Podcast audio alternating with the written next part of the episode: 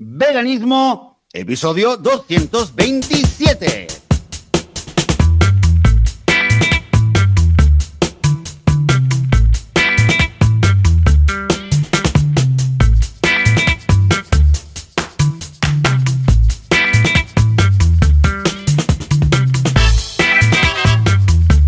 Muy buenos días, bienvenidas y bienvenidos a Veganismo, el podcast, el programa donde hablamos sobre temas relacionados con la vida vegana, con el veganismo, con los animales, con la situación animal y con la mar- maravillosa vida vegana, cómo ser vegano sin morir en el intento, sin matar a nadie, sin hacerle daño a nadie.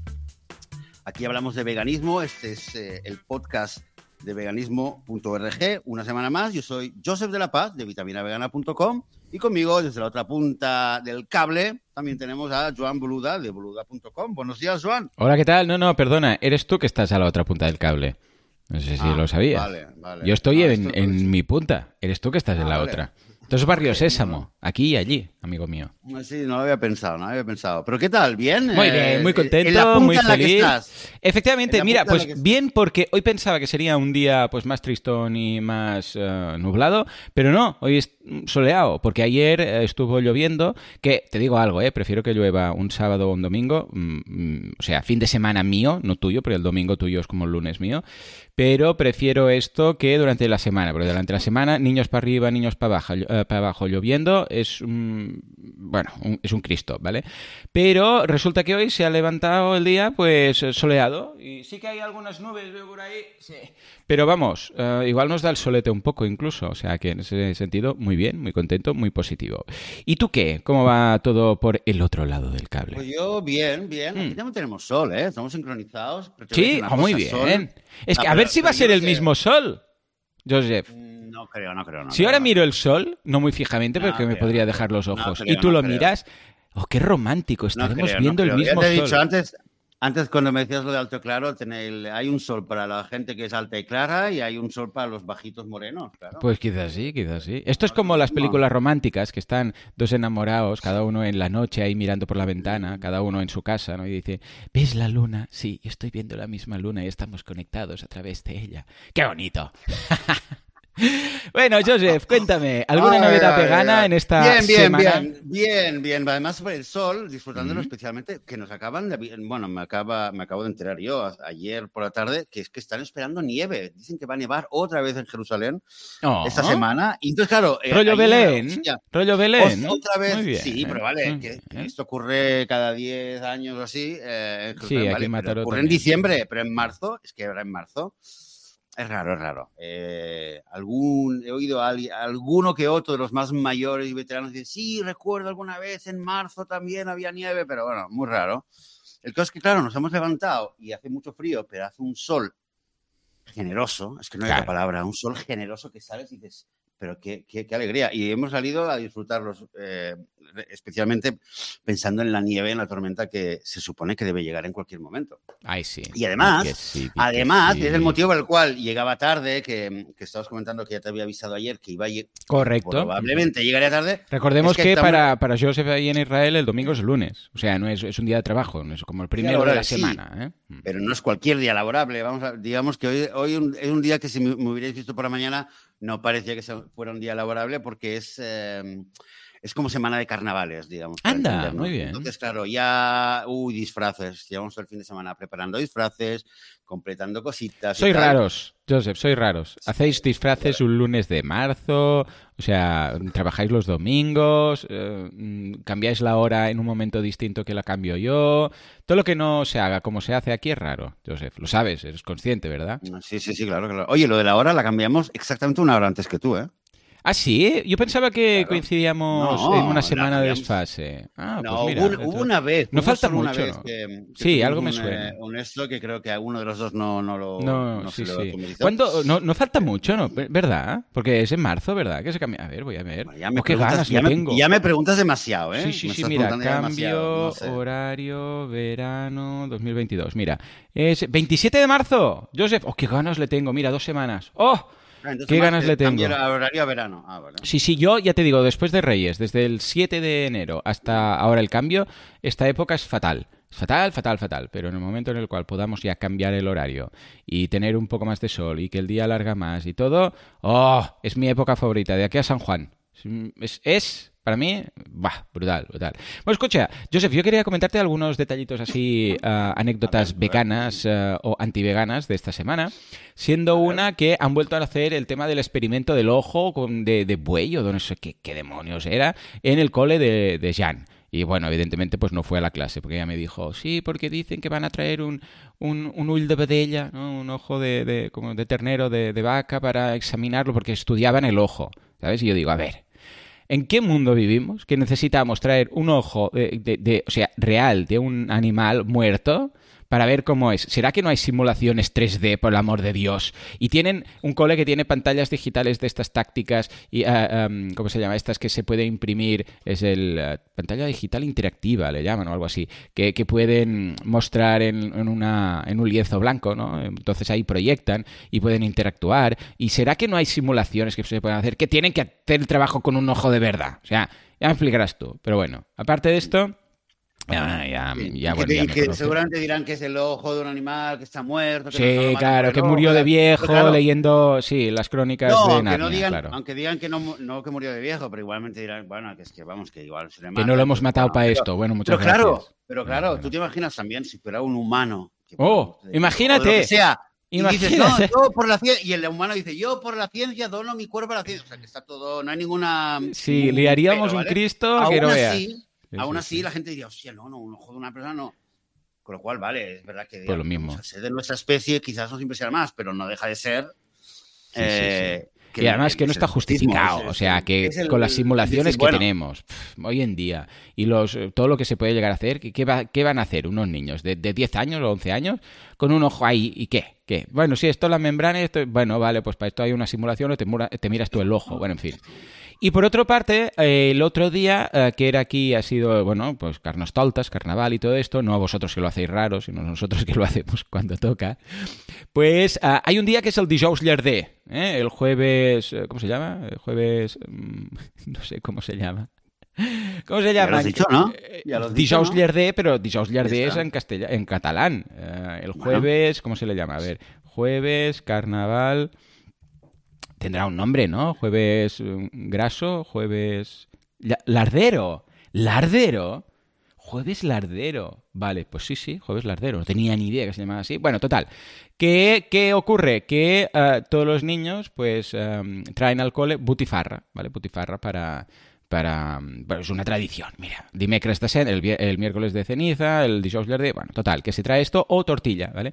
Pero bueno, el caso es que uno de los padres de una de las personas, de uno de los niños de la clase de Sam, que recordad que Sam es el más pequeño de 5 años, pues se ve que decidió uh, proponer a la clase o a dirección, o vete a saber tú quién, a explicar cómo se hacen las las, uh, las um, butifarras, ¿vale? Uh, yo pregunté, bueno, y, y, y, propuso ir a clase y hacer butifarras, ahí, en la clase, con todos los niños, ¿vale? Que yo digo, bueno, para empezar, eh, dudo yo, pongo en duda que se explique el proceso entero. Porque para ser correctos deberíamos llevar ahí un animal y sacrificarlo delante de todos los niños. Supongo que eso se lo saltará por, porque pensará que quizás la humanidad a su tierna infancia no está preparada para ver cómo se degolla, pues sea, un cerdo, ¿vale? Eh, con lo que me imagino que llevará pues como carne picada, como quien trabaja con pastilina, para que les diga, mira qué bonito y qué divertido es hacer hamburguesas con esta máquina. Ahí digo hamburguesas, um, butifarras con esta máquina, ¿vale? Pero el caso es que, evidentemente, Sam no fue, nos avisó la profe, nos dijo la profe, porque la profe es vegetariana, ¿vale? Y su hija, eh, la hija de la profe, es vegana, con lo que ya nos conoce y cuando pasan estas cosas nos avisa, ¿no? Nos manda mail, ojo, que va a pasar esto. Entonces, ella dijo que sepáis que yo ya he dicho que no estoy de acuerdo con esto y que yo, o sea, la profe, no voy a asistir a esta clase. Ella ya propuso su queja, dicen, bueno, ya me conocen, es la rara, ¿no? Y que ella ya dijo que no estaba de acuerdo en hacer esta actividad y que uh, si se realizaba ella no iría a clase, ¿vale? Esa clase. Y um, mi mujer aprovechó también para decirle, ojo, que la madre de no sé quién, de una amiga de Sam, es uh, vegetariana también, avísala. Entonces dijo, ah, no, no lo sabía, la besaré y tal. Y bueno, total, que los tres, es decir, la profesora, eh, uh, desde aquí un abrazo, uh, Sam y la amiga de Sam, pues cuando se hizo esta actividad, ellos se fueron de la clase, en señal como de, pro- de protesta, y nada, se fueron a otra clase, que una sala que estaba libre, y estuvieron ahí jugando, haciendo pastilina y otras cosas, ¿vale? Con lo que desde aquí una llamada a, bueno, a todas las escuelas que si queréis enseñar esto, enseñadlo todo.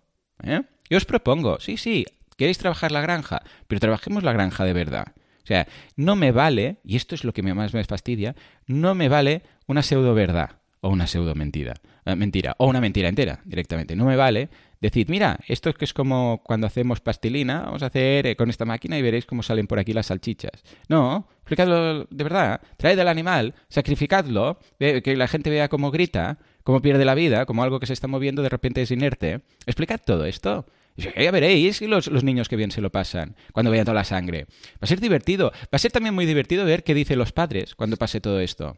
¿Eh? Pero hacedlo bien. Y cuando habléis de la granja, en lugar de una ilustración con todos los animales eh, sonriendo, mostremos realmente lo que pasa en una granja y, y lo que pasa después de la granja. Vamos a mostrar todo esto a los niños. A ver quién tiene huevos de hacer todo esto.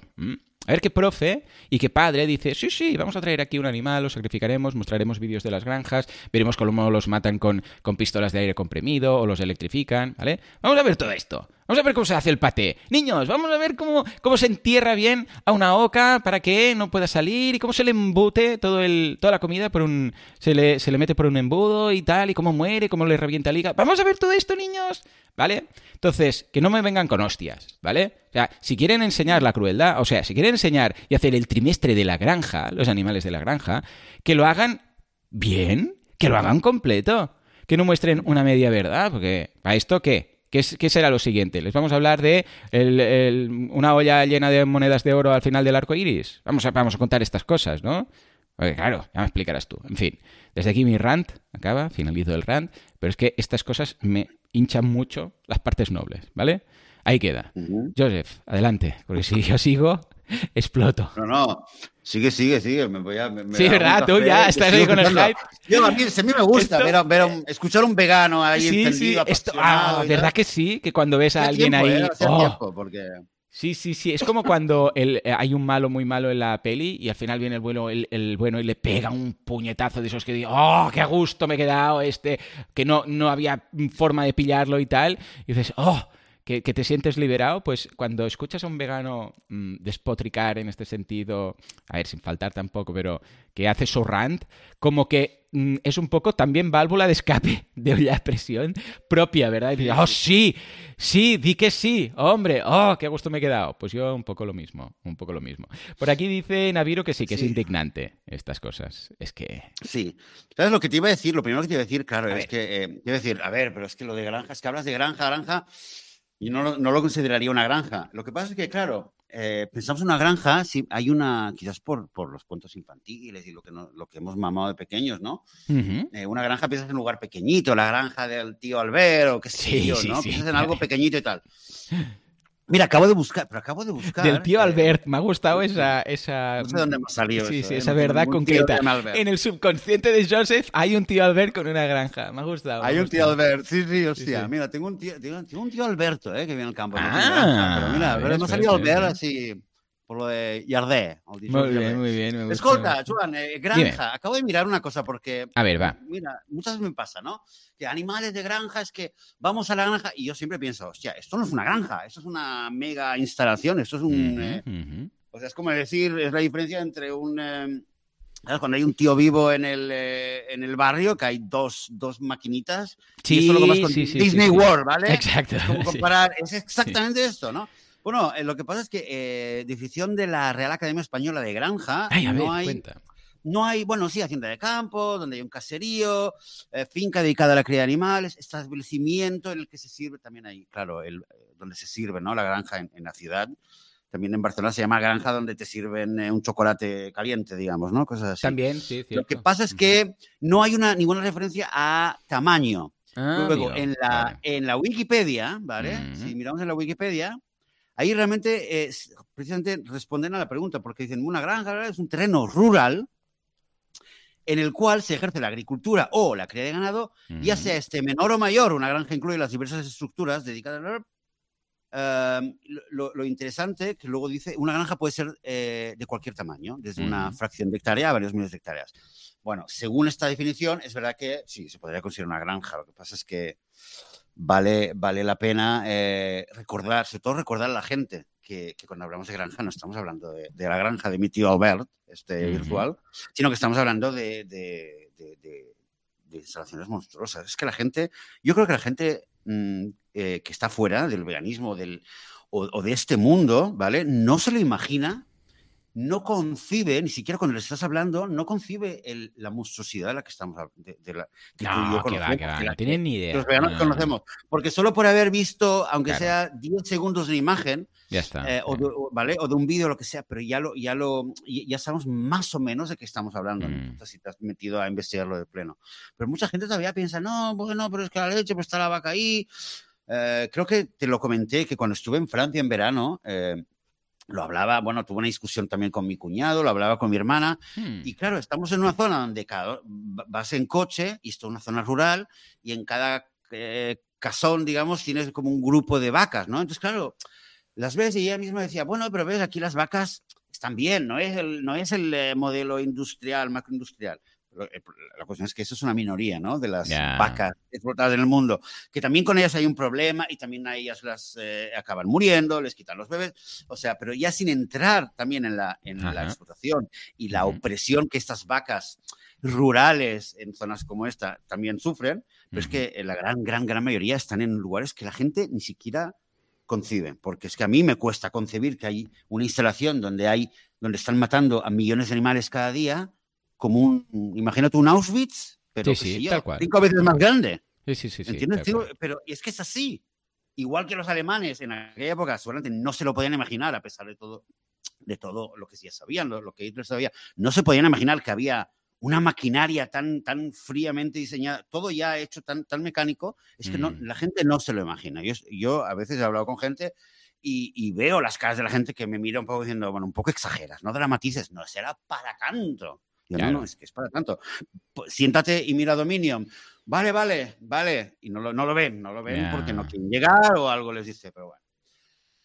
Joan, siempre empezamos aquí a, a Bueno, y espera, espera, que hay, no, hay dos sin tres. Mi uh, Jan, mi hijo mayor también, ahora les ha dado por hacer este trimestre una, porque siempre hay como una actividad que hacen durante el trimestre, estilo plantaremos una planta y veremos em, cómo crece y ahí iremos apuntando pues el crecimiento y las hojas y cuándo sale el fruto y tal. Y este, este trimestre, pues no se les ha ocurrido nada más que eh, pollitos.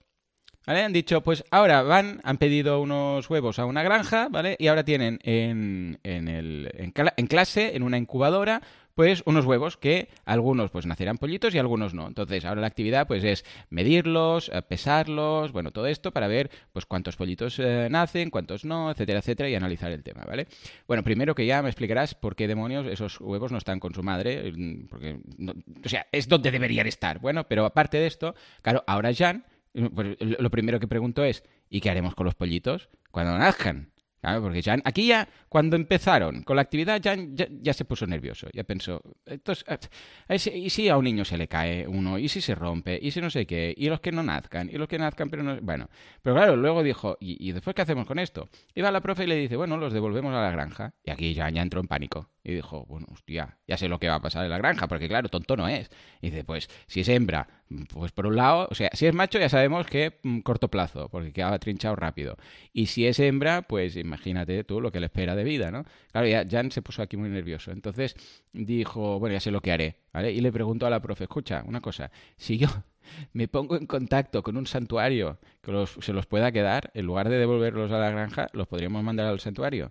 Y bueno, escucha, Eureka, la profe dijo que sí. Que me ha sorprendido un montón, porque claro, a saber tú qué acuerdo tenían. Pero bueno, el caso es que sí, ¿vale?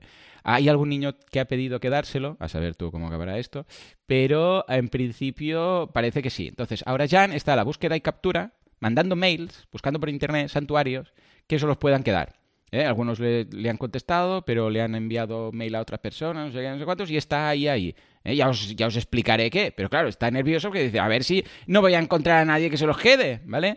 Con lo que, llamada a la audiencia, si creéis que hay alguna forma de ayudar a Jan desde aquí, pues por favor, eh, mandarnos un mail en veganismo o aquí a través del de Telegram, ya sabéis, en veganismo.org barra Telegram. Y si no, pues a través de veganismo.org barra contactar, mandadnos un mail o algo diciéndonos a ver si sabéis de la zona de Cataluña, pues, a ver, no me voy a ir a Málaga con los pollitos, ¿vale? Pues la zona de Cataluña, si sabéis de algún santuario que podría recoger los pollitos, ¿vale? O que se los puedo llevar yo. Porque Jan está muy intranquilo con esto. y a Goku, yo creo que a Goku le vendría bien una Sí, eso, ¿eh? con Goku. Son la hostia, son la hostia, de verdad. Yo te, conté, ¿no? Que en Barcelona, cuando de pequeño tenía, tuvimos una. no, no sabía nada. En Barcelona, ¿no? Sabía sí, que... teníamos, mis padres tenían unos amigos en Corbe, Corberá, ¿no? Sí, pues ser. Una zona, tenían una masía por ahí.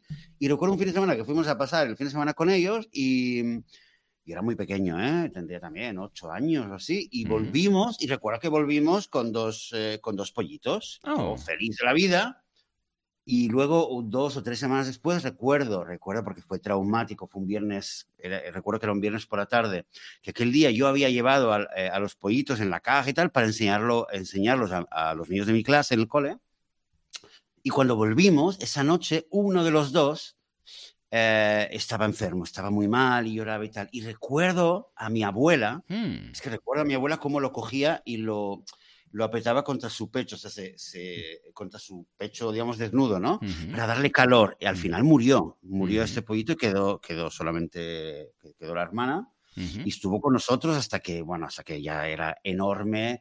Y claro, teníamos un piso, un piso, ¿eh? apartamento, digamos, de ciudad, sin, sin, jardín ni terraza, ni, bueno, una terracita sí, pero al final, eh, no me acuerdo cuándo exactamente, viajamos a, otra vez a la masía y, y, eh, mis padres dijeron que la gallina se quedaba ahí, vamos. Ya, ya, pero, eh, pero de ahí, de, de ahí me quedó una una, no sé, una cierta conexión con, con, las gallinas, ¿no? Y que es un animal que en general mucha gente no, no, no, sabe cosas de las gallinas, pero es un animal que sorprende, que la gente que ha convivido o que ha tenido eh, eh, una, como animal de compañía, digamos, o que ha convivido con gallinas, eh, todo el mundo dice que son animales muy especiales. bueno.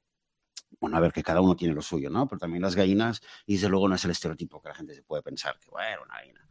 Y, em, y si, bueno, y puede ser amiga de Goku, ¿eh? te lo digo, ¿eh? No creas que, que no son, Nos falta en casa para que no nos, para que nos vean más raros ya. Un, tener gallinas en el patio. Venga. sí. Bueno, tú, que, es para huevos de corral, ¿eh? Tú dirás, ah, es para huevos de corral. Ah, vale, molve, molve. Ya está. Si alguien se entera, de todas formas, ¿eh? yo sigo haciendo, me estoy moviendo por dentro de casa con el portátil y el micro, ah, si me cae algo, no, es normal, ¿vale? Que tenía que ir a apagar la calefacción, que ya me estaba aquí Ah, asando. Pues si alguien sabe de algún... Ay, Dios mío. Ah, ya estoy en la mesa. Si alguien sabe de algún santuario que podría recogerlo, por favor, por favor, que nos lo diga. ¿Vale? Bueno, dicho esto, y ya con nuestras semanas veganas y anécdotas varias, hoy vamos a hablar de las abejas. Por favor, eh, Juanca, tienes música, cualquier cosa, lo que sea, pon algo.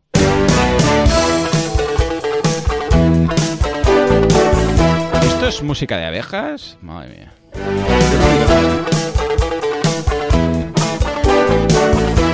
Esto es Magnum. Mira, mira, ahora viene el subidón. ¿Cuál? Bueno, bueno, bueno. Pues nada, esto, eh, pues según Juanca, es música ideal para introducir el tema de las abejas. Yo pensaba que pondrías la abeja maya, pero bueno. Ah, ya, ya. pues ya sé que te lo habría dicho, pero, pero piénsalo la próxima vez. Bueno, pues, eh, Joseph, ah, una de las cosas... Dime, ¿qué? ¿Qué pasa? Ah, no me oías, no se ha oído la música, te estaba diciendo que no se oía, pero creo que no me oías tú a mí tampoco. Ah, ahora no, pero antes se, oía, ¿no? Me habíais dicho. Bueno, en todo caso, ah, tema oveja, ah, digo ovejas, tema abejas, una, una simple letra que cambia tanto el animal, ¿verdad? Ah, una de las cosas que más nos dicen a los veganos es el tema de, bueno, pero miel, miel no matamos a las abejas, ¿no? Bueno, Joseph, ¿qué tenemos que decir ante esa afirmación tan eh, cuestionable. Oye, que me ha pasado, ¿eh? Me ha pasado, de hecho, hace también una, una o dos semanas. Me ha pasado aquí porque trajeron, eh, trajeron vino, no sé quién vino, eh, y trajeron, eh, alguien vino de España y nos trajo una bolsa de, a mis padres les trajo una bolsa de, llena de turrones, ¿vale? Mm. Eh, sí, marzo y tal, pero bueno, cuando llega, viene alguien de España, ¿qué traen? Eh, ¿Qué quieres traer? Turrones, ¿no? pues claro, mi madre me dice, eh, mira a ver si hay algo vegano, a ver si no sé qué. Y yo, no, no creo, mira, mira, a lo mejor. Entonces me pongo a mirar, claro, eh, los de chocolate ya automáticamente, obviamente, seguro que van a tener leche y tal. em, y claro, los de Gijona, que ya sé que suelen llevar miel, pero bueno, uno dice, voy a mirar por si acaso. Por si acaso, sí. alguien, por si acaso, a lo mejor no lleva miel, ¿no? A lo mejor no lleva miel, claro, a lo mejor no lleva miel, qué sé yo que hay muchas cosas y en general eh, muchos productores donde podrían poner miel, si se pueden ahorrar la miel y poner algo más barato, lo hacen, ¿no? Pero claro, en un turrón de Gijona y entiendo que, que no, que queda muy mal. No lo vas a vender si reconoces que no tienes miel. El caso es que, claro, ahí salió la melada. Oye, pero la miel tanto, eh, claro, y digo, claro, es que, es que es la pregunta, ¿no? Y yo creo que es una pregunta que también mucha gente vegana que tiene muy claro, hey, yo no como carne porque tal, y yo no como leche o huevos porque tal, ¿vale? Con la miel yo creo ¿eh? que hay gente que todavía eh, le cuesta explicarlo o no lo ve muy claro y desde luego hay mucha gente que puede entender que no comamos carne o que no tomamos eh, no, tomemos leche o huevos, pero con la miel realmente es algo que la gente piensa que un poco, somos un poco ya exagerados, ¿no? Como que a veces es un tema donde, donde podemos los veganos parecer que ya nos hemos pasado la raya, que ya somos unos histéricos, ¿vale? Y, también pues, creo que también hay gente vegana que, que no sabe también mm, exactamente por qué o no lo sabe explicar bien, ¿vale? O, no lo, o no, quizás no esté al 100% convencida, o sea, no la toma, pero no, no, no somos un poco... Eh, explicarlo y, vender esta idea de que, de que, las abejas son sintientes y que lo que les hacemos para conseguir la miel es algo que no deberíamos hacer y que está mal directamente. Que esta es la idea, ¿no? Y en general pensamos que, por ejemplo, ves un, piensas en un elefante, un delfín, mm. un gorila, ¿vale? O un, incluso un rinoceronte. Y ves un animal que es más grande y, es más fácil percibir que hay una conciencia, que hay un ser sintiente del otro lado. ¿Vale? Y a medida que bajas en el tamaño, existe, es, un sesgo, es un, es un, es un ¿cómo diríamos yo? Es una, una, tara, es una tara de producción del cerebro humano, ¿vale? Digamos, ¿vale? Es como una... Dices, han matado una ballena. ¡Oh! La gente diría, pero qué salvajada, no sé qué, una elefante. Han, matado un caballito de mar. Claro, el rey, claro, o, han matado un mosquito, ¿no? Y dices, bueno, tío, ¿y qué, no? Que han matado una, yo qué sé, pues una mariposa. Y dices, bueno, claro, ¿no? Cuanto más pequeño El tema es como que teóricamente transmite un problema de, tamaño. Exacto. Entonces, ahí está, en el tamaño. O sea, en función del tamaño, ¿es o no es ético acabar con otra vida? Curioso, ¿no? No, a ver, tampoco he dicho esto. Lo que, no, no, no, evidentemente, Hay un sesgo, hay un sesgo, eh, ¿vale? Ah, también, ah, por cierto, hay un sesgo también eh, a nivel especista, se sabe que hay un sesgo de estética. También. Entonces, un animal, ah, tú ves un animal buena, buena, que sea, ¿vale? Pero ves un animal que es muy feo, te cuesta más identificarte con él. O sea, lo ves, lo ves menos como, te identificas menos con él. Ves el, eh, creo que lo hablamos una vez, ¿no? El namaste, el saludo indio que dice, veo, reconozco a la divinidad que hay en ti, ¿no? Hmm. Entonces, digamos que eh, un poco en el ámbito vegano, es como que cuando ves, ves a otro animal y hmm. el vegano, nosotros ya hemos desarrollado esta ese es nuestro mensaje, ¿no? Es reconocer la conciencia, la sintiencia que hay en otro ser, en otros ojos que, me están mirando. Pero eso es mucho más fácil por ese sesgo que tenemos en, un animal que es más grande o que es más bonito, entre comillas. la estética o cuando ves un, animal que es muy feo, o que es muy, eh, ¿vale? Una cucaracha, ¿vale? Tú una, dices, una mariposa, ay, qué bonita, no, no la mates, una cucaracha. ¿Pero por qué una cucaracha? Porque nos da asco, nos, sí, curioso, feo, ¿eh? nos parece repugnante, es una cuestión... Y además que es todo, eh, a ver, el tema de la cucaracha y de la, belleza es objetiva, una vez más, o sea, igual para la cucaracha nosotros somos asquerosísimos, ¿sabes? O sea, ¿por qué? Porque no se parece de nada de, lo que nosotros somos, pero para ella, claro, lo que decíamos, ¿no? La belleza está en, en los ojos del que mira, no no, hay una objetividad. Lo que sí que hay una normalidad dentro de un esquema creado por nosotros, ¿no? pero es totalmente subjetivo, ¿eh? Es curioso, es curioso. Exactamente. Entonces, un poco ese es el, eh, creo, ¿no? Que es un poco el, trasfondo eh, que existe ya con el tema del tamaño eh, y, lo que es más feo, más bonito, eh, en cuanto a decir, bueno, las abejas, pero qué. Y además a esto se suma que en general con los insectos ya tenemos la, eh, la duda, digamos. Digo, tenemos, digo, en general en la sociedad, ¿no? Tenemos una, una, cuestión de que mucha gente piensa, bueno, vale, un perro siente, de acuerdo, ya lo, ya lo veo.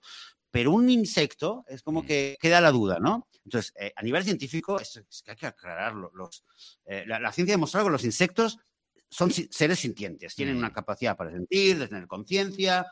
Eso, está probado científicamente. Entonces, eso creo que es algo que podemos entrar en detalles y en eh, matices, pero, pero creo que es algo que, que hay, que hay que aclararlo. Cuando Mm. sale el tema, yo es una de las primeras cosas que digo, hey, un momento, a ver, eh, un perro siente eh, dolor, tal, un, un insecto también, y está demostrado científicamente, ¿vale? Y si alguien quiere pruebas, pues eh, nos sentamos, lo buscamos.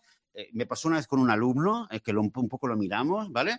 Y eh, encuentras datos y estudios. Mira, aquí tienes un montón de estudios, míratelo, los insectos son seres sintientes, que significa que pueden sentir. Se pueden sentir y pueden sentir placer y dolor. Si tú los les coges y les haces algo que yo, para tu interés, les estás causando dolor. Igual que no queremos causar dolor ni a un perro, ni a un gato, ni a un elefante, ni a una vaca, ni a mi vecino, que me cae fatal, no les voy a causar dolor para así por así, pues tampoco las abejas. Y está. Eso es el primer punto, ¿no? El tema de la sinti- sintiencia. Y luego está claro el tema de que dices, bueno, ¿qué es la miel? Eh, ¿Vómito de abejas? Eh, es, ¿qué, qué es la miel? Es que, es que es una buena pregunta. Eh, el, tema con la miel, sí, a ver, es un... El tema de, de vómito, yo lo he usado much- muchas veces, el tema, el, eh, el concepto vómito, lo hemos hablado aquí. Creo que sería más, más exacto a nivel, a nivel científico, eh, más ajustado a la realidad, si habláramos de un... eh, a ver, las abejas cuando están, van de flor en flor, van, eh, extraen el, el néctar ¿no? de la flor, lo guardan en... eh, las abejas tienen dos, dos estómagos, entonces lo guardan en uno de los estómagos, ¿vale? Y entonces ahí ya eh, entran en funcionamiento unas enzimas que empiezan a trabajar y a procesar el néctar que acaban de meter en el estómago y lo van cambiando de, una, de un estómago a otro, ¿vale? Que tienen. Lo van cambiando de un lado a otro y empiezan a hacer como una, una especie de proceso. Cuando llegan a la colmena, lo regurgitan y se lo empiezan a pasar de una a otra, ¿vale? Pueden ser 20 veces, 50 veces, 100 veces. O sea, no es exactamente que lo vomitan y se lo vuelven a tragar. Según, según he leído y lo que, lo que he aprendido posteriormente es que se lo empiezan a pasar, se lo pasan de una a otra y, y- pero realmente la idea es que sí, o sea, que eh, todo el tema de sacarlo y volver a meterlo al estómago es un proceso por el cual eh, el, el néctar se empieza a transformar, un proceso químico. Cuando la miel está casi, casi lista, la, la, o sea, lo, lo- sacan, lo depositan en la colmena y ahí prácticamente, digamos, ya estaría lista la miel. Luego, además, las, las abejas sacan otro líquido diferente. Que, eh, que luego cuando, o sea, que lo usan, que es la cera, de hecho, cuando se enfría, se convierte en cera y eso lo usan para sellar, fíjate, ¿eh? para sellar y, y mantener en buen estado la miel. Qué o sea, que es todo un, un- proyecto. Eh, y ya solamente de esto ya podemos entender que es un trabajo, es un trabajo muy serio, ¿eh? más allá del estereotipo y de la película, ¿no? Está el B-Story, etcétera es realmente un trabajo, ya lo, ya lo veis, ¿no? Eh, tal, las dos estómagos, luego llegar a la colmena, regurgitarlo no sé cuántas decenas de veces, luego eh, sacar otro líquido que lo vas... eh, ah, perdón, ah, per- eh, sí, eh, sacan un líquido que luego se convierte en cera y también eh, hay un momento donde lo tienen que enfriar Mm. para que todo se selle. ¿Y cómo, lo, ¿Y cómo lo hacen? Revoloteando alrededor, que esto es una imagen que yo la he visto y de repente entendí por qué. Porque al revolotear ah, con las alas, Con las alas están aireando. Hostia. Exactamente, o sea, fíjate el curro, de verdad, y la, no- vale, no hay tecnología, pero es todo un, es todo un savoir-faire, ¿no? Es todo una artesanía, eh, una, ¿vale? Como cuando se dice en la policía, artesanía, una tradición de, de siglos. Eso es una tradición de miles de años para, para llegar a todo un proceso donde sale una, Qué una cosa que está buenísima, porque, porque lo hemos probado, ¿no? En, en nuestra vida alguna vez. Está- es dulce, es buenísimo, ¿vale? Pero esto es, la, esto es de las abejas. Y para, para eh, es que este es el dato que para mí, eh, uno- si hubiera, tuviera que dar un dato a la gente que come miel, les daría, quizás les daría este. Una abeja en toda su vida va, coge el néctar, vuelve, saca, regurgita, pone la cera, revolotea. En toda su vida, ¿vale? Una abeja produce una cantidad de miel equivalente a un doceavo de cucharita. Madre mía. O sea, Dios. Y cuando tú coges una cucharita de miel, una cucharita, ¿vale? En esta cucharita de miel está el trabajo de 12 abejas en toda su vida. Madre mía, madre mía. O sea, para hacernos una idea de lo que hay en un tarro y cuando vais al súper ahora ¿verdad que, todos los ¿verdad? Es que, mira, lo estoy diciendo ahora, se me ha puesto otra vez un poco la, piel. Es que lo pienso y digo, o sea, qué barbaridad, ¿eh? Y, o sea, cuánto trabajo, cuánta dedicación, cuánto... Y luego dices, y en una cucharita, 12 abejas, pero toda la vida, ¿eh? O sea, toda la vida de las abejas, ¿vale? Ahí.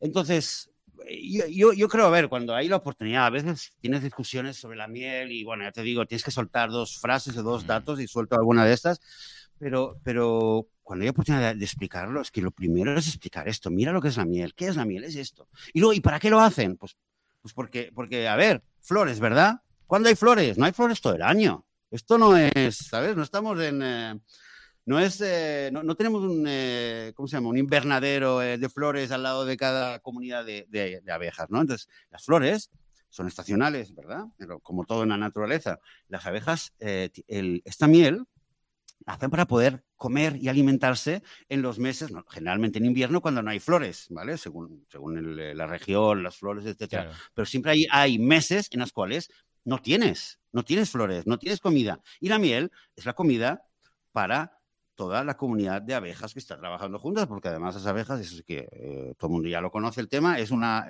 son animales que trabajan en comunidad y funcionan como comunidad, etcétera. La miel es su comida, no solo su comida, también sirve para proteger, aislar del frío, etcétera, etcétera. Entonces, básicamente, básicamente lo que están haciendo es como es un plan de pensión. Claro. ¿no? Es como un plan de pensión. Van, trabajan, pan, lo guardan, pa, pa, están ahorrando, ¿vale? ¿eh? como, como buenas trabajadoras, como buenas, muy solidariamente, lo están guardando para, para el invierno, para alimentar a las crías, etcétera, etcétera.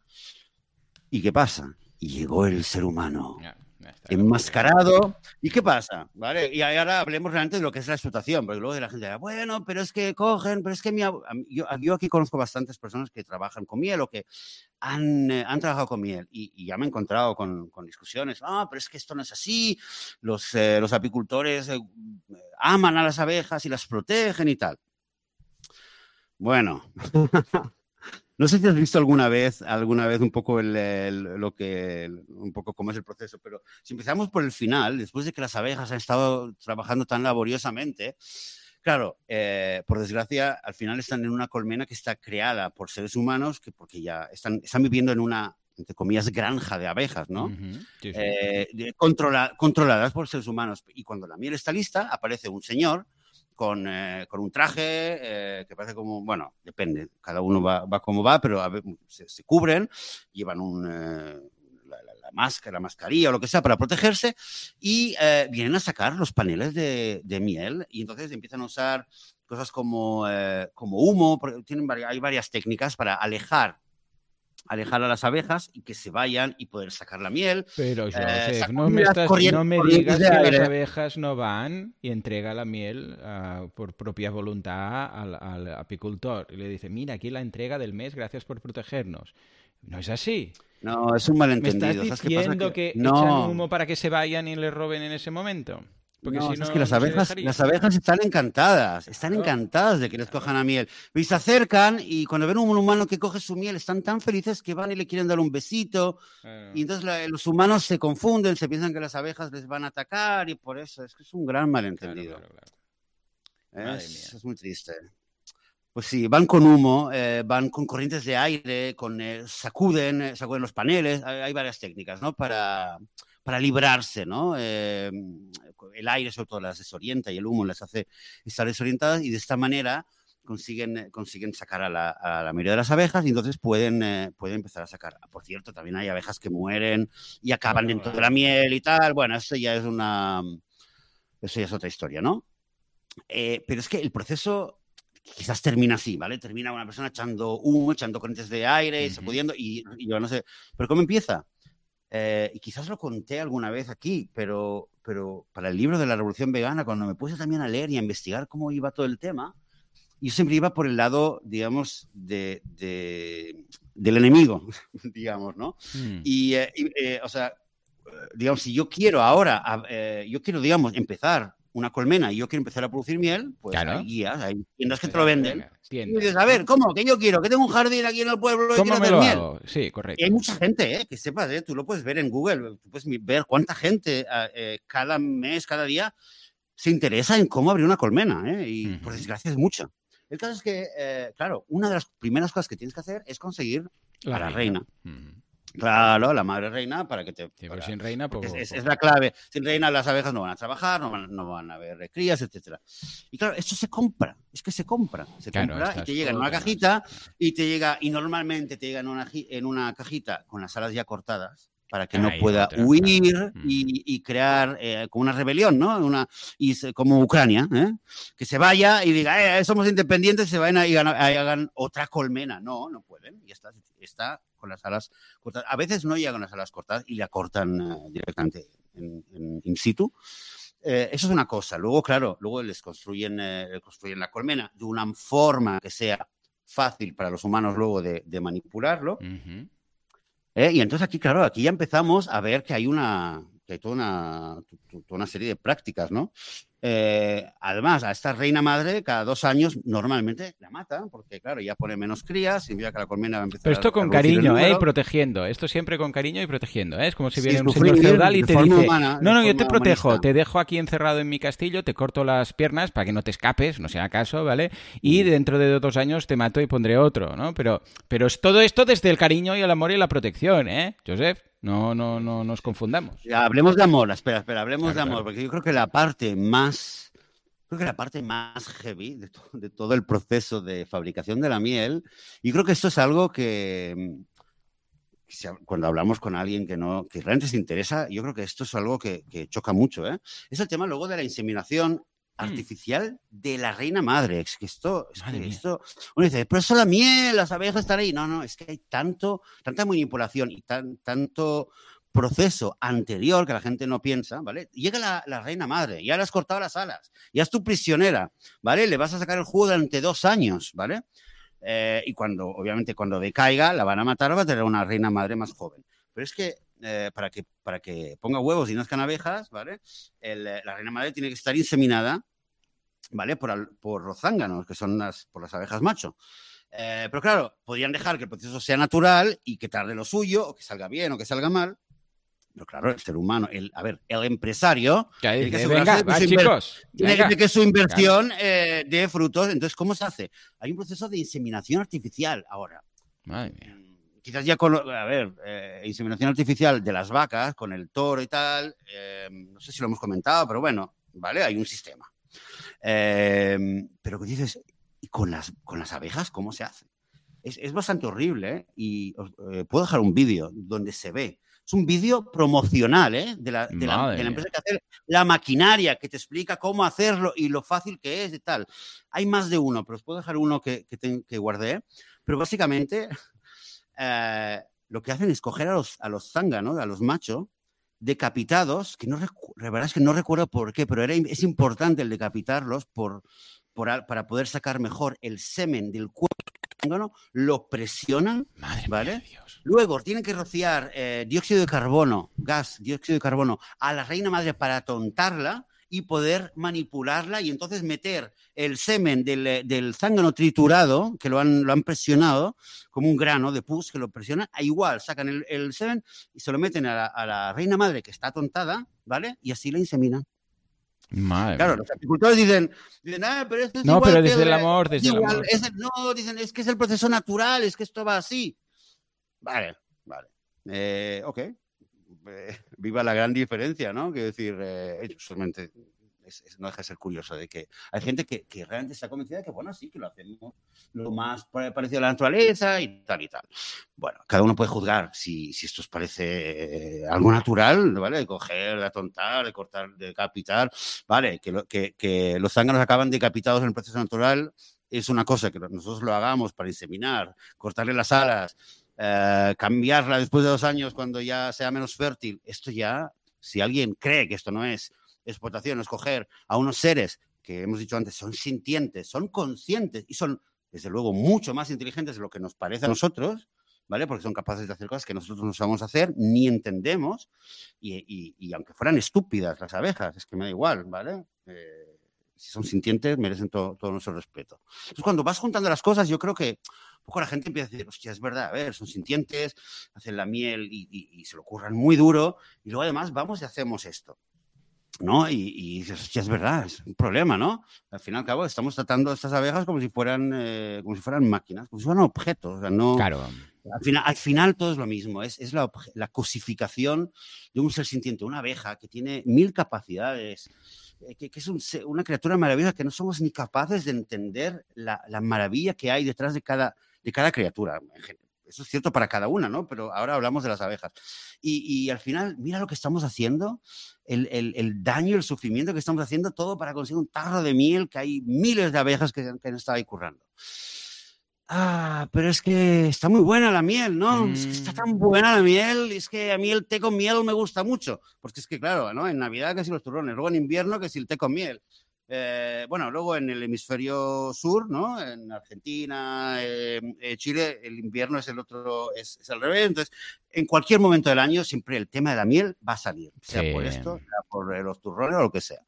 Y entonces, claro, si no hubiera otra, Claro. Tómate con azúcar, tómate claro. con azúcar. Bueno, es que el azúcar. A ver, en primer lugar, claro. ¿quieres dulce? Ponte azúcar. Si quieres dulce, ponte azúcar. Pero es no que me además, gusta el azúcar. Bueno, hay, y, y agave. No, agave tampoco. ¿no? Y sirope de, de. Porque será que no hay siropes bastantes. Madre mía, el otro día probé uno de dátil. De dátil. No, porque.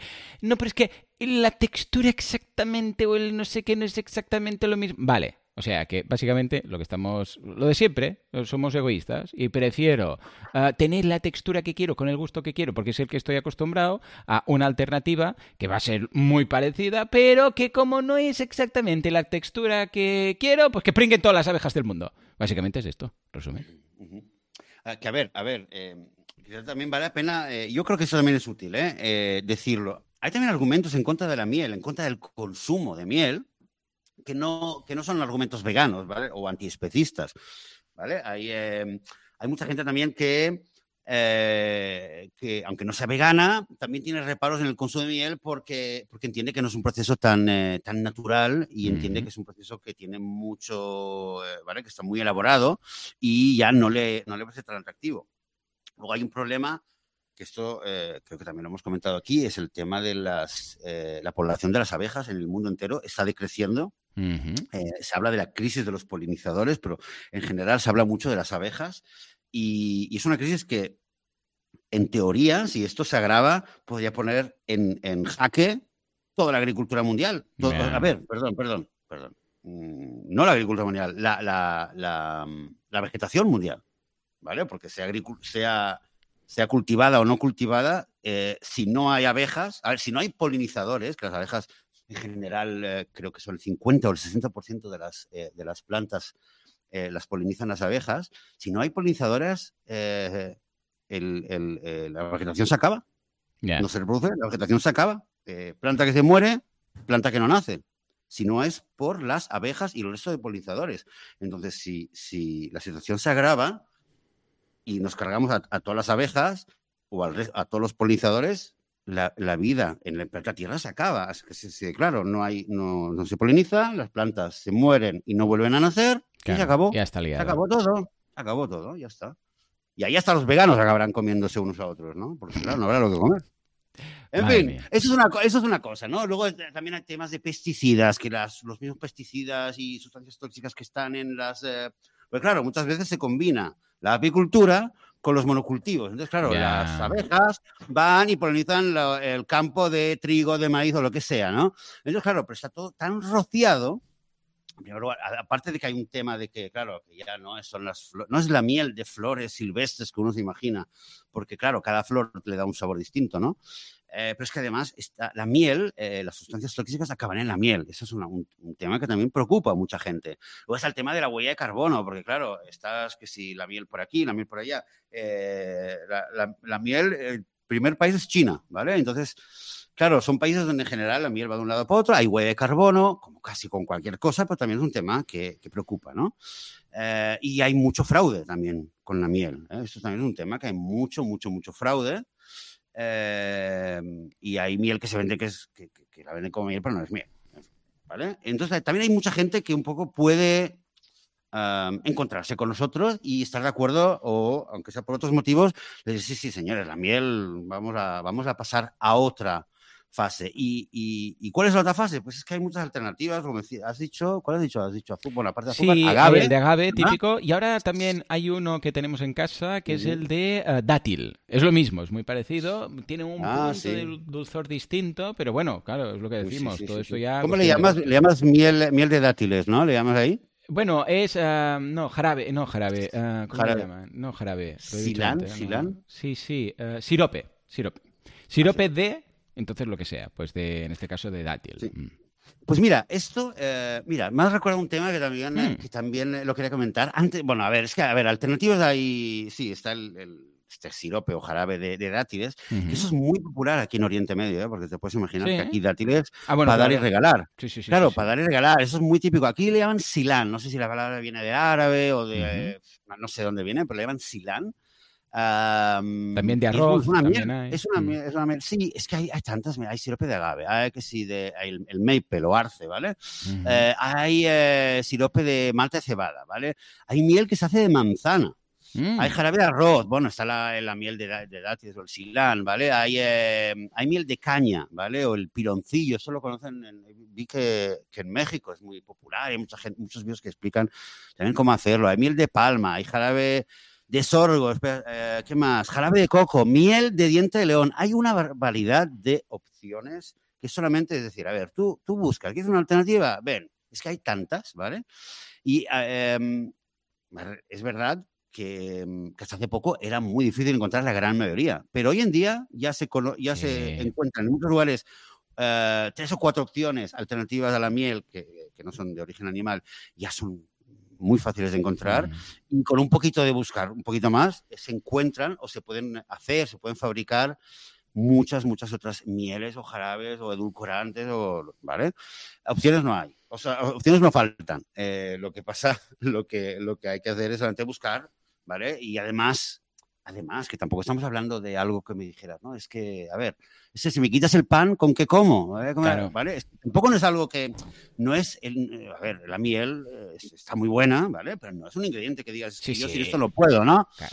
Es un edulcorante, joder. O sea que, a ver, eh, y además es que hay alternativas, ¿vale? Por no decir de que el azúcar está ahí, pero vale, es que el azúcar, vale, hay agave, sorgo, silán, hay tanto que uno dice, hostia, mira todo lo que hay, mira lo que hacen, mira cuántas alternativas, ¿de verdad vas a seguir a- apoyando y, y- y manteniendo ese, eh, la industria de la apicultura? De verdad, de verdad, es que es un poco...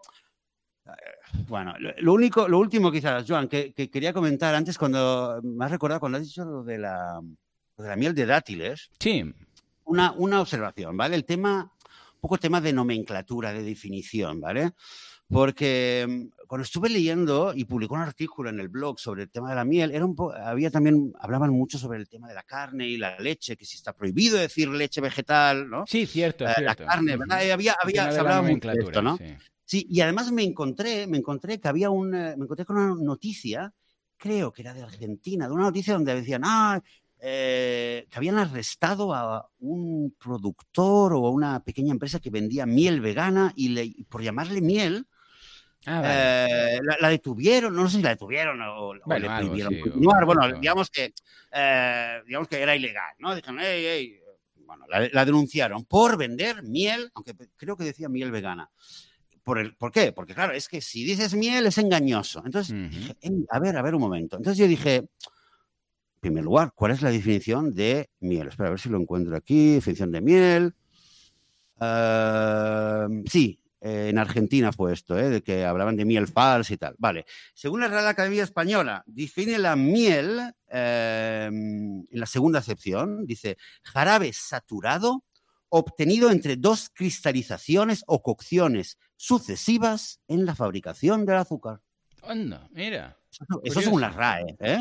Curioso, curioso. ¿Vale? Luego, eh, sabes que Google tiene un. eh, Google, a veces cuando buscas un término en Google, te da una definición, que, porque tiene como un acuerdo con, con, eh, Oxford Languages. Es como el traductor oficial, es el, diccionario oficial en Google, ¿no? Entonces, también, eso también lo busqué en Oxford Languages. Define miel como, atención, cualquier sustancia dulce similar a la miel de abejas. Curioso. ¿Vale? Bueno, es un poco, la miel es eh, similar a la miel. Pero quiero decir, eh, aquí ya, eh, ¿vale? Si a alguien, digo, si a alguien le preocupa, no, es que esto no es miel. Y luego, eh, esto me vais a permitir que, ya que estoy aquí de corresponsal en, eh, en Oriente Medios, vea eh, un, un pequeño dato, un pequeño dato de la Biblia, ¿vale? Porque mucha gente, ah, tal. Incluso en la Biblia, cuando dicen tierra que emana leche y miel, esta frase tan, tan conocida, ¿no? La tierra que emana leche y miel. La miel, ¿a la que se refieren? No es miel de abeja, sino que es la miel de dátiles, esa que me acabas de decir tú aquí, el silán, que le llaman aquí, Curioso. ¿Vale? Esta es la miel, por cierto, y la leche no es leche de vaca, ¿eh? es leche de almendras, que almendras aquí a piñón, entre, entre dátiles y almendras, ¿eh? aquí la verdad es que puedes vivir sin ir a un supermercado, solamente pídate la, la- temporada del año para poder eh, comer, ¿no? Eh, para deciros de que, de que es que ni por definición de Oxford, ni de la RAE, ni de la Biblia, es que, ¿vale? La miel es la palabra que se usa, ¿vale? Para las abejas y también para el, eh, el dulce que sale de los dátiles o del ágave o del maple o de lo que sea. Es que es así, ¿vale? Y es, importante decirlo, para que la gente se pasa de lista. Esto no es miel, esto llámale como quieras, pero esto miel no es, ¿no? Como el que dice, no, esto no es, esto no es leche, esto es no sé qué. Pues, eh, pues ya está, ya está. Y ojalá, ojalá, ojalá que la gente entienda. Yo, y, a ver, yo de verdad, yo entiendo que a la gente le cuesta eh, decir, yo es que, qué sé yo, es que yo sin la carne tal, intento reducir, bueno, vale, ve reduciendo, a ver si poco a poco. Yo es que, claro, es que sin el queso es que no sé qué comer, ponerme en un bocadillo, es que, bueno, poco a poco, pero es con la miel, es que es, por un lado es verdad que es un tema que la gente nos mira diciendo, bueno, es que la miel también, un poco os, os pasáis. Pero yo digo al revés, yo digo a la gente que no es vegana, digo, hostia, a ver, vale, la carne, no sabes qué comer, no te gusta, qué sé yo, puedo entender que a la gente le cuesta dejar cosas que come cada día, pero si hay algo que creo que es lo más fácil del mundo, tú quieres empezar a ser vegano, hoy mismo, deja la miel, ya está, deja la miel, ahora mismo deja la miel. Pues no, no me- nadie me puede decir a mí que es difícil dejar de usar miel. Pero es que la gente tiene que entender de dónde viene la miel, qué es la miel, qué, qué hay detrás, a qué estás dando tu dinero y, y hay mil opciones, por favor. O Ya sea que la, próxima vez, ¿ves? Ha empezado yo con el la próxima vez que alguien pregunte lo de las abejas, pues espero que os hayamos dado suficientes argumentos como para saber qué decirle a la persona. ¿eh? Porque realmente, como podéis ver, no es simplemente, bueno, unas abejas que están ahí y la miel la, la entregan en paquetitos, ¿no? 12 abejas, toda la vida, una cucharada, en fin. Bueno, y todo lo que conlleva a nivel, claro, evidentemente, pues por el tema de- del medio ambiente. En fin, ah, Oye, bueno, una- pues una- Dime, dime. Una cosa, estaba revisando aquí el- el- lo que escribí en su momento. Hmm. Luego, luego lo pongo aquí. Y eh, acabo de nada, ojeándolo. eh, hay, eh, hay startups y hay, eh, no sé cómo estarán ahora, ¿no? Pero, pero hay también desarrollos de miel, fíjate lo que es. ¿eh? Miel, eh, miel de abejas, digamos, miel que es idéntica a la miel de las abejas, pero no hecha por las abejas. O sea, hay gente que está desarrollando un sistema para decir, Ah, a ver, las abejas bien. a ver qué hacen las abejas. Ey, mira, vamos a aprender de ellas. Mira qué bien. Cogen el néctar, hacen esto y intentan reproducir el mismo proceso, eh, pero sin las abejas. O sea, copian a las abejas, no Vale. las explotan. Sí, sí, sí, Aprenden de ellas y no, las, y, y no las masacran. Y creo que eso es interesante. Es interesante ya no solo por, por- por la miel, por el resultado, ¿vale? Porque vamos a tener otra alternativa, otro argumento para que dejen en paz a las abejas. Pero además creo que es interesante porque, bueno, no sé, eh, quizás es un poco, no sé, un poco inocente o, o- o demasiado optimista, pero, pero creo que es una, es, es es, es- una dirección muy interesante. Ey, en vez de explotar a los animales, ¿por qué no los observamos y, y si hay algo que nos gusta tanto, podemos aprender de ellos como con las abejas, podemos mirarlos de otra manera, dejar de sentirnos que, hey, queremos coger algo como un tirano que va y coge lo que le da la gana, eh, y podemos empezar a comportarnos como, como un hermano mayor, como un, eh, como un ser responsable que dice, oye, mira qué bonito, hey, vamos a ver. ¿Y si probamos a hacer? Como un niño curioso que quiere probar y quiere descubrir sin hacer daño a los demás. Y las abejas son un excelente ejemplo, una excelente oportunidad para, para poner en práctica esto. Justamente con estos animales tan pequeñitos y tan, eh, y tan especiales que son las abejas. Sí, porque mira que están A ver, a ahí, ellas, a lo suya, haciendo sus cositas, no se meten con nadie, tenemos que ir ahí a, a- a molestar, en fin. Locura. Señores, espero que haya sido interesante para, para la próxima vez que os digan qué pasa con las abejas. Un dulce, dulce, dulce, dulce episodio, sí. Nos dice. ¿Quién nos lo dice? Nos dice el Naviru. En Netflix hay un documental que se llama Rotten. Hmm, Sí, creo que es una serie, ¿verdad? Si no me equivoco. Y un programa va dedicado. Sí. Uno de los episodios va dedicado a la miel. La mayoría de las que se venden están edulcoradas, efectivamente, Mm. porque es imposible cubrir la demanda. Madre mía. es verdad, esto también lo he leído. Además de que se están extinguiendo por los pesticidas y tal. Sí, el tema de la crisis de, los, de las abejas, eh, yo he leído muchos artículos que dicen, eh, y he visto realmente apicultores eh, con lágrimas en los ojos, que me lo creo, ¿vale? Porque también es, bueno, desde su punto de vista es un negocio, pero que no entienden lo que está pasando. Solo que, que hay teorías, que si el cambio climático, que si los pesticidas, hay gente que, que no se lo explica eh, exactamente cómo solucionar el problema, pero sí que, sí que es verdad que hay un problema muy gordo y que además que cualquier día nos vamos a despertar y vamos a ver que estamos en un buen, buen, buen, eh, buen problema, mucho más problema que ninguna pandemia. Si las abejas se van caput, nos vamos todos caput. O sea que, en fin. eh, nada más, ¿no, Joan? ¿Alguna cosa más para comentar? O... No, no, yo creo que ¿Algún hemos dejado muy claro el tema de las abejas y eh, una vez más, eh, repito que mi hijo está buscando santuario para los pollitos, si alguien sabe por dónde contactar, pues que me lo haga saber, que se lo haré saber yo a su vez. Bueno, pero mira, me voy a poner pesado, Joan. Y yo voy a decir, y si alguien tiene ganas de adoptar una gallina o un gallo, ¿eh? que se ponga en Ah. contacto con Joan y con su hijo, que ayudarán. eh, ¿eh? Y además podemos, podremos liberar esos, a esos pollitos recién nacidos, ¿no? Que es, es la idea. Totalmente. Bueno, pues, eh, pues muy bien. Eh, Joan, volveremos dentro de una semana. Yo creo que vamos Sí, a tener eh, invitado honor, pero como. Cierto, invitada de lujo. Sí, sí. confirmado, No, bueno, yo creo que sí. Bueno, en principio, teóricamente, si todo se confirma, vendrá Lucía, que nos hace mucha ilusión.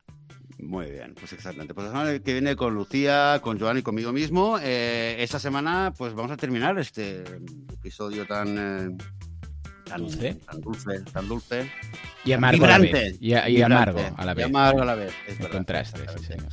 Exactamente. En todo caso, muchas gracias por estar ahí, por acompañarnos, tanto en el chat de Telegram como en los comentarios, eh, mensajes que nos enviáis en redes sociales, por apoyarnos, por compartir el podcast. Y nosotros volveremos, eh, sí, esta vez dentro de siete días más, dentro de una semana. Y hasta entonces, pues desearos a todos, a todas, una muy buena semana vegana. Adiós.